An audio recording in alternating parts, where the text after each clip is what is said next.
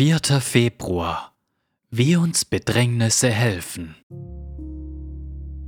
Ehe ich gedemütigt wurde, irrte ich, nun aber befolge ich dein Wort. Psalm 119, Vers 67. Dieser Vers zeigt, dass Gott uns Bedrängnisse schickt, damit wir sein Wort lernen. Wie funktioniert das? Wie helfen uns Bedrängnisse, das Wort Gottes zu lernen und dem Wort Gottes zu gehorchen? Auf diese Frage gibt es unzählige Antworten, so wie es unzählige Erfahrungen seiner großen Barmherzigkeit gibt. Doch hier sind fünf davon. Erstens, Bedrängnisse nehmen die Gedankenlosigkeit des Lebens weg und machen uns ernster sodass unser Denken mehr in Einklang mit der Ernsthaftigkeit von Gottes Wort ist. Und sei gewiss, es gibt in Gottes Buch keine einzige gedankenlose Seite. Zweitens, Bedrängnisse ziehen uns den weltlichen Boden unter den Füßen weg und zwingen uns mehr auf Gott zu vertrauen, was uns mehr in Einklang mit dem Ziel seines Wortes bringt. Denn sein Wort hat das Ziel, dass wir auf Gott hoffen und ihm vertrauen.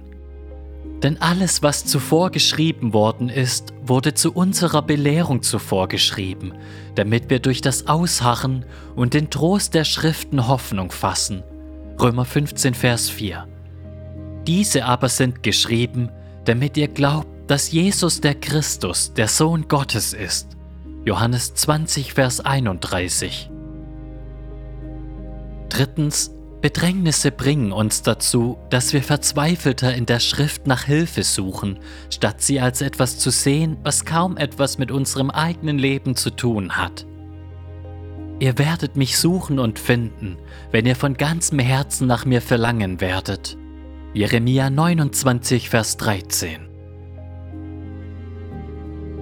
Viertens, Bedrängnisse lassen uns Anteil an Christi Leiden haben, sodass wir noch engere Gemeinschaft mit ihm haben und die Welt noch leichter mit seinen Augen sehen.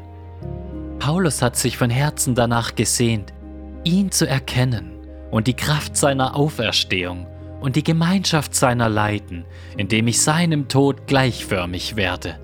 Philippa 3, Vers 10. Fünftens, Bedrängnisse töten die betrügerischen und ablenkenden Begierden des Fleisches und geben so dem Geist mehr Raum und machen uns empfänglicher für das geistliche Wort Gottes. Da nun Christus für uns im Fleisch gelitten hat, so wappnet auch ihr euch mit derselben Gesinnung. Denn wer im Fleisch gelitten hat, der hat mit der Sünde abgeschlossen. 1. Petrus 4, Vers 1. Das Leiden hat die große Fähigkeit, die Sünde abzutöten. Je reiner wir sind, desto deutlicher werden wir Gott sehen können. Matthäus 5, Vers 8. Möge uns der Heilige Geist die Gnade schenken, dass wir keinen Groll gegen Gottes Lehrmethoden im Schmerz hegen.